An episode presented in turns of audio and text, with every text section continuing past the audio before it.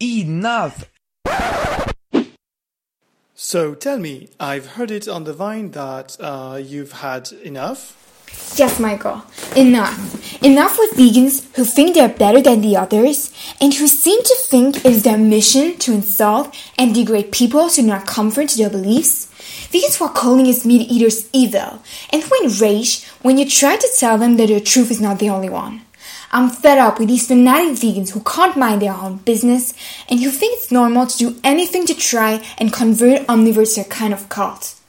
Off with our vegans who are pretending to be vegans when in reality they are eating fish because their body couldn't support it, but who are still trying to influence others to do the same without even sharing the risks and precautions that are needed. And to top off, vegans who claim to respect nature when they are actually even feeding their carnivorous pets with a vegan diet. They actually know about the food chain? This is complete and utter nonsense.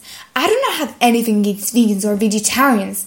I am myself reducing my meat consumption, and we should all. But like anything that is pushed to the extreme, it is becoming harmful and exasperating.